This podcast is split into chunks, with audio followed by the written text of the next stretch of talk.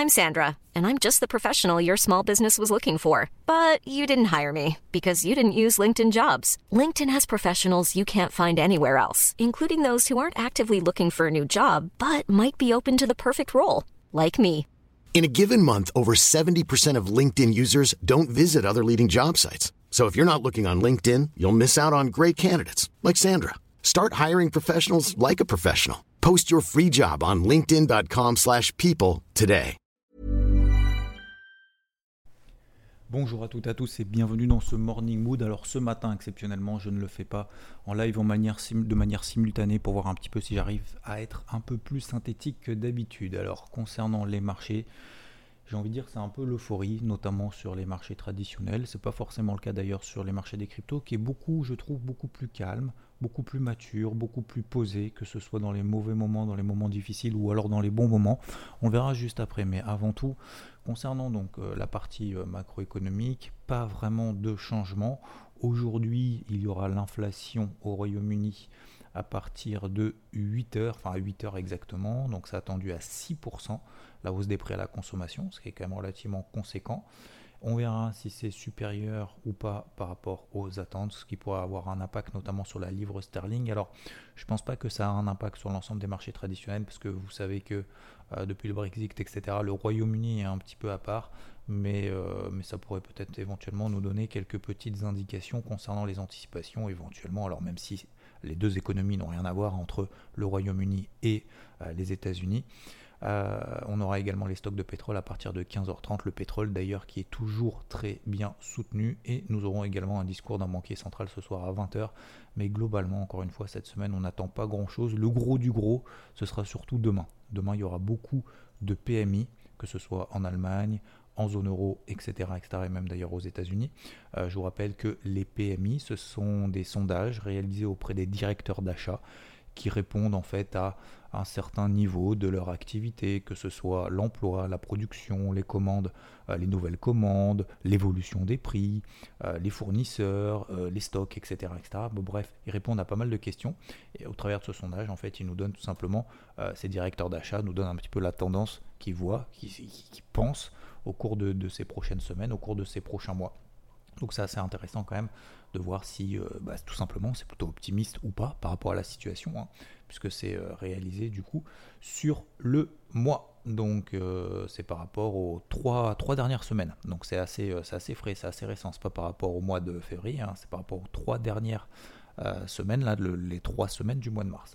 Voilà globalement aujourd'hui pour la partie macroéconomique. Alors moi ce que je trouve assez étonnant, alors c'est pour ça que je l'appelle pour moi, les planètes sont pas alignées. Pourquoi? Parce que, euh, et encore une fois, j'en parlerai après d'un point de vue psychologique, mais euh, faut pas aussi, faut avoir l'humilité de reconnaître qu'on peut pas forcément systématiquement tout expliquer sur les marchés et on peut pas forcément tout savoir. Loin de là, au contraire.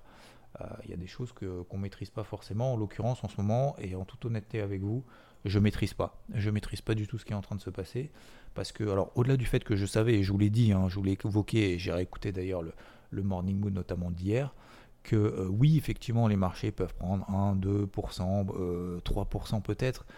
Je pense pas vraiment qu'on ait les capacités d'aller sur des records historiques, et quand bien même ça devait être le cas, eh ben, je me planterai complètement, et je ne serai pas dans, ce dernier peut-être, alors dernier, j'en sais rien, mais dans, en tout cas dans ce coup de rein, euh, dans cette, euh, ascension, dans cette, euh, dans cette nouvelle envolée. Encore une fois, j'ai été très optimiste en bas.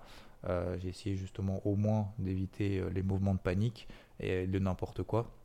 C'est déjà par défaut déjà pas mal en privilégiant plutôt les achats, en tout cas jusqu'à ces MM50 daily qui sont alignés. Pourquoi les planètes ne sont pas alignées? Parce qu'en fait tout monte. Les taux aux États-Unis, les taux longs à 10 ans montent. Aux États-Unis, on est à 2,40%. Ça monte encore une fois, c'est pas forcément grave et je suis le premier à le dire. Et peut-être vous direz, oui, mais d'accord, monsieur nous a dit que euh, la montée des taux, c'est pas forcément euh, quelque chose d'inquiétant pour les marchés traditionnels. Oui, je suis d'accord. On était à 1,80% il y a, deux semaines. hein. On était à 1,80%, on est à 2,40%. Donc on va voir si ça continue dans ce sens-là, mais pour le moment ça monte. On a également le pétrole monte, ça tout le monde le sait, hein, puisqu'on est à 117 dollars, on était à 100 dollars, on avait perdu 25% lorsque tout le monde s'enflammait qu'on allait à 200. Euh, on avait perdu 25%, 25% c'est qu'est-ce qui se passe, machin, etc. On n'y croit plus. Puis finalement, c'est à ce moment-là justement j'ai privilégié les achats. Euh, objectif 116,47 dollars très exactement. On est à 116,50 là ce matin, 116,90. Donc pour le moment, on a toujours une pression haussière sur le pétrole, ce qui risque de peser quand même sur pas mal d'économies, etc. Et ensuite, euh, nous avons alors euh, j'ai oublié quelque chose, ça va me revenir. Hein. Qu'est-ce qui, euh, qu'est-ce qui monte Oui, donc on a les taux, les indices, le pétrole et le dollar qui reste stable. Donc globalement, on peut dire que quasiment tout monte. Dans notre côté, on a également la version risque qui est absolument inexistante puisque on a le yen. Si on prend AUD, AUD yen, euh, yen, donc le dollar canadien face au yen, GBP yen, NZD yen, tout explose. Donc ça veut dire que le yen s'effondre littéralement, il n'y a absolument aucune aversion risque. Donc ce qui m'incite aussi à être prudent dans mes stratégies de vente pour le moment. Alors prudent, pourquoi? Bah Parce que en fait déjà, premièrement, objectivement, il n'y a absolument aucun signe de faiblesse, il n'y a aucun signe baissier, il n'y a aucun, signe fort pour le moment d'invalidation de cette pression haussière. On l'avait déjà évoqué hier. Il va me falloir un breakout baissier daily ou un breakout euh, baissier H4.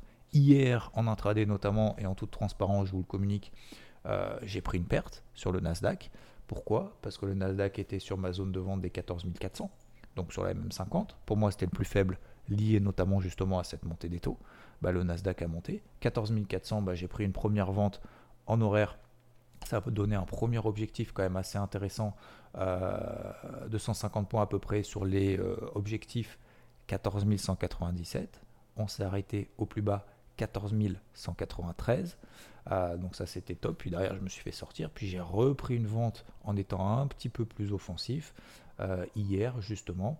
Euh, sur cette zone des, des, 14 400 à peu près. Je prenais 50 points en plus-value latente, mais mon, mon projet c'était au bout de 100 points de sécuriser la position.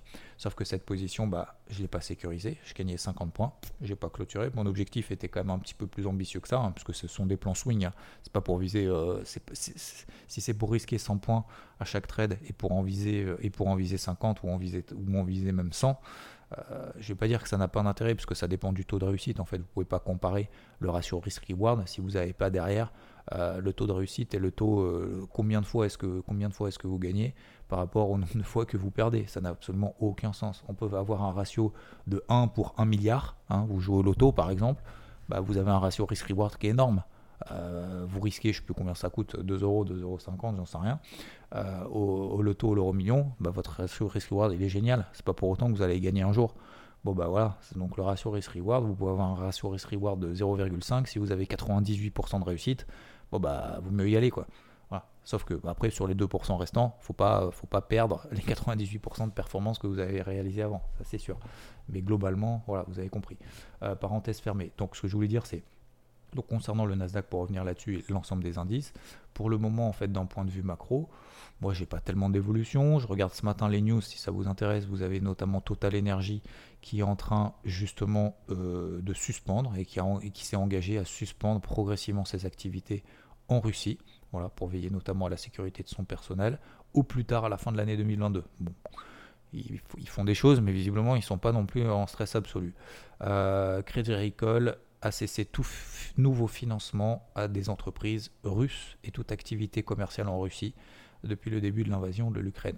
Voilà. en gros euh, les news à la bourse de Paris en Europe ce matin, euh, de ce que je vois en tout cas. Et du côté de la Chine, on a Keisa Group, qui est le deuxième euh, plus grand émetteur euh, d'obligations. Le premier, c'est euh, Evergrande, hein, vous connaissez.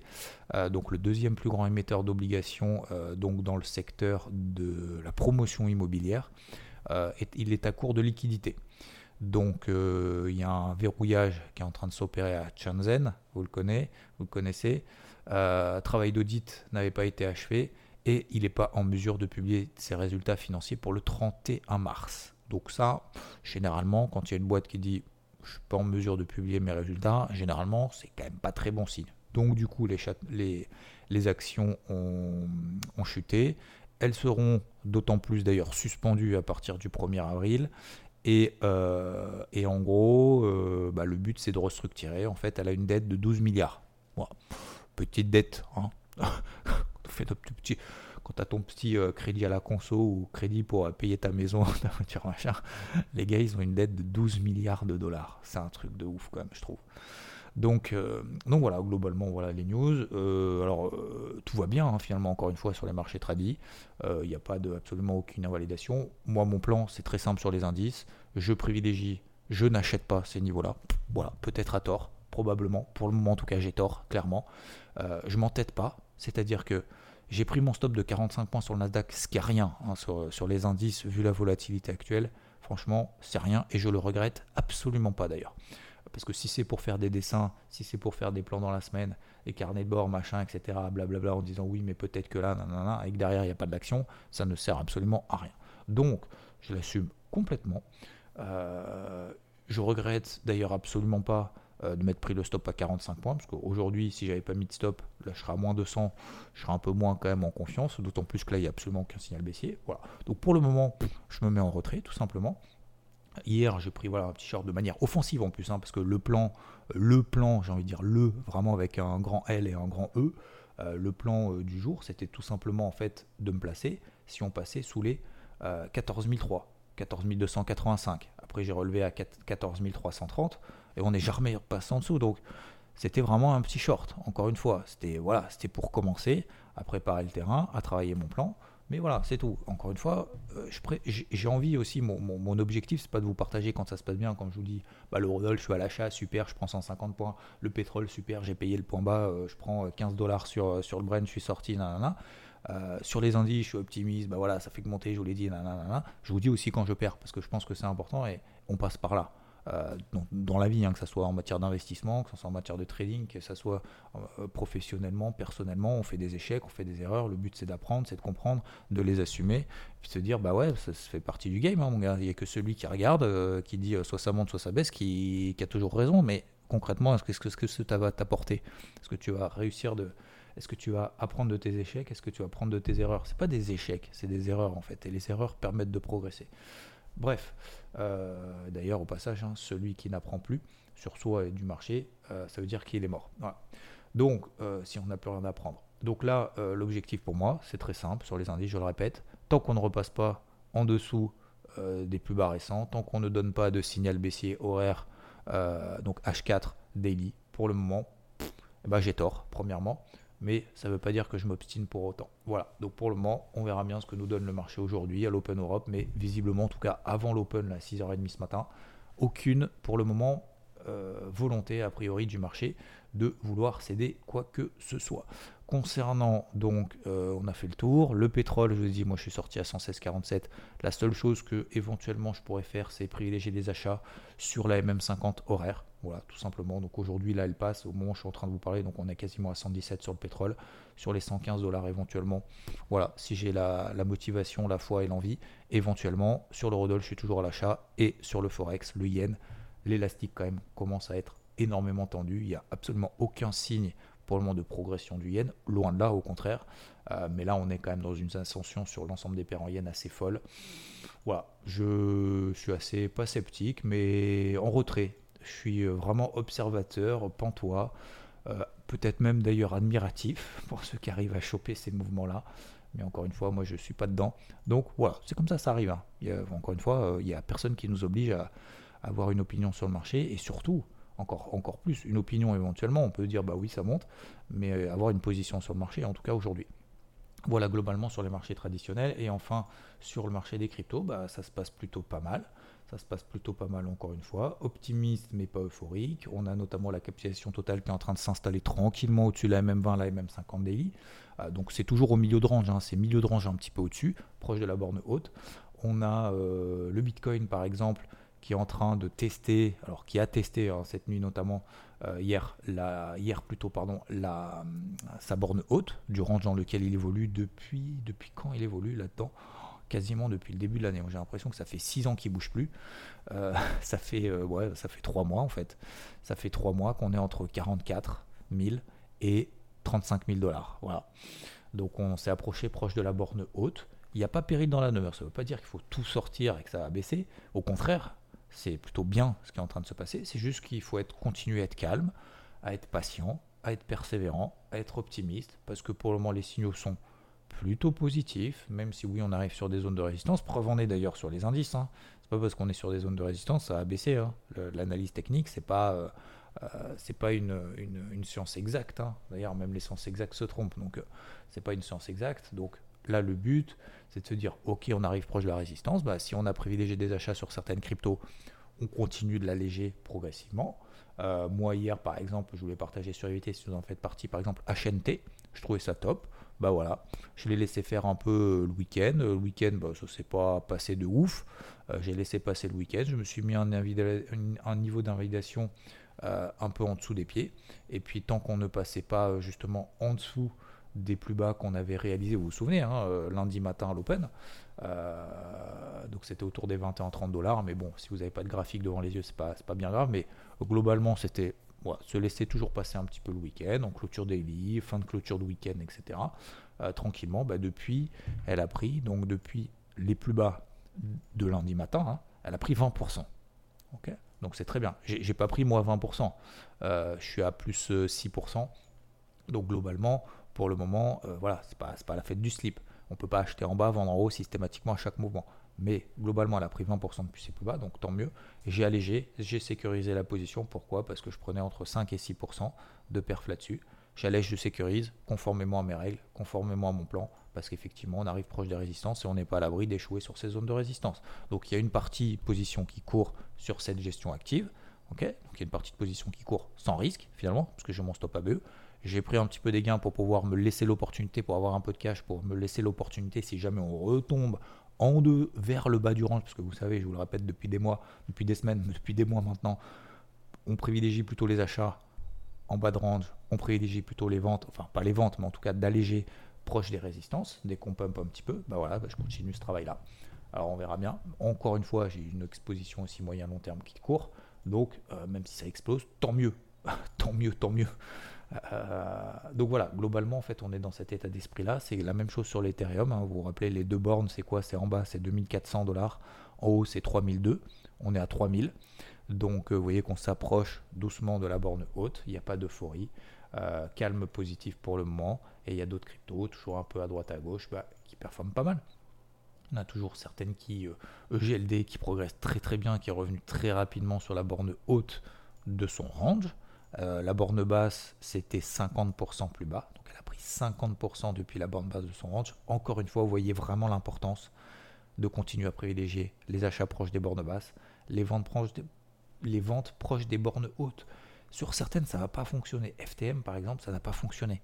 Ben, c'est pas grave. Mais si on ne le fait pas tout le temps, partout, à chaque fois qu'on voit quelque chose dans ce même type de configuration et qu'on se focus uniquement sur le truc qui n'a pas fonctionné, ça veut dire quoi? Ça veut dire que moi je fais du golf. Je, vous fais un peu le parallèle par rapport au golf, mais euh, c'est pas parce que sur un 18 trous tu rates un coup qu'il faut que tu remettes en question tout ton swing, que tu jettes tes clubs, que tu changes de balle, que tu changes de coach, que tu changes de sac, que tu changes de chaussures, machin, etc. et que ta vie est foutue. Non. Euh, sur un 18 trous, il y a énormément de coups et ça peut être lié au contexte, ça peut être par un mouvement qui n'a pas été fort. Mais faut pas tout remettre en question sur un truc qui ne fonctionne pas. Euh, la martingale, le Graal, le 100% de position gagnante n'existe pas, même si on ne met pas de stop de protection. Euh, donc, je pense qu'il faut avoir l'humilité de le reconnaître, encore une fois. Et une fois qu'on se libère de cette sensation de vouloir avoir raison partout, qu'est-ce que ça va mieux? Putain, bah voilà, on peut pas avoir raison tout le temps, bordel. Donc, euh, donc ce que je veux dire par là, c'est que faut continuer, je pense, ce travail-là. Il y a des trucs qui marcheront, il y a des trucs qui marcheront pas, mais globalement, ça fonctionne. Globalement, on est dans un range. Voilà. Avec cette perspective de sortir par le haut. Pourquoi cette perspective de sortir par le haut? Parce qu'il y a eu énormément de désengagements. Il y en a encore beaucoup que je vois en disant il y a des poches de liquidité, machin. Alors peut-être qu'ils ont raison, j'en sais rien, je comprends pas moi ce que ça veut dire. Mais euh, où l'Ethereum doit aller à 2000, l'Ethereum doit aller à 1400 dollars avant de monter. Bah, pourquoi il ne monterait pas direct en fait c'est tout con, hein, en fait, c'est une question con. Hein. Peut-être peut que je suis un peu bébête, mais, c'est une question con. Pourquoi est-ce qu'il n'aurait pas envie de monter? Alors que toutes les mains faibles sont sorties, alors que toutes les mains faibles se sont fait sortir, se sont fait ramasser, j'ai envie de dire, par les justement par les par les baleines, par les gros, par les mains fortes. Bah, les mains fortes, pour le moment, elles n'ont pas changé d'avis. Hein. Moi, j'ai pas changé d'avis non plus, d'ailleurs. je ne me considère pas comme une main forte, mais je ne sais pas à partir de quel montant on est une main forte, mais peu importe. Mais je pense qu'il faut continuer à avoir ce calme, cette positive, cette constructivité. Et, je trouve sincèrement la, maturité de ce, marché qui, m'étonne positivement dans le bon sens du terme. Donc ça c'est plutôt cool pour la suite. Et je trouve ça, ces, mouvements de... Franchement, je préfère limite là, euh, euh, depuis quelques jours, les, marchés, euh, les marchés crypto qui sont beaucoup plus calmes, beaucoup moins volatiles. C'est pas que j'aime pas la volatilité, parce que j'aime beaucoup ça, mais, mais je trouve qu'en termes de construction, je vais pas dire que c'est plus sain que les marchés traditionnels, mais je trouve c'est ouais, je, trouve franchement c'est agréablement surprenant cette, cette maturité qu'a le marché du, des cryptos depuis, bah depuis en plus depuis le, début du conflit Ukraine-Russie, depuis l'invasion de la Russie en Ukraine etc., euh, etc. Et je trouve ça plutôt, plutôt serein, en fait. Ça, apporte une certaine touche de sérénité euh, dans des marchés, en tout cas aujourd'hui, moi, des marchés tradis. Là, maintenant, enfin, je parle pour cette semaine, hein, les semaines d'avant, ça allait, il n'y a aucun problème là-dessus. Mais là, aujourd'hui, je trouve que les marchés traditionnels sont beaucoup moins évidents, en tout cas à gérer. Voilà, je vous laisse là-dessus. Bon, je voulais faire plus court, finalement ça fait 20 minutes. Euh, vous me direz en termes de format, c'est mieux, pas mieux. Je vous souhaite une très belle journée en tout cas, et très bon mercredi 23 mars. Et je vous dis à plus. Ciao, ciao. Normally, being a little extra can be a bit much, but when it comes to healthcare, it pays to be extra. And United Healthcare makes it easy with Health Protector Guard fixed indemnity insurance plans. Underwritten by Golden Rule Insurance Company, they supplement your primary plan, helping you manage out of pocket costs without the usual requirements and restrictions like deductibles and enrollment periods. So when it comes to covering your medical bills, you can feel good about being a little extra. Visit uh1.com to find the Health Protector Guard plan for you.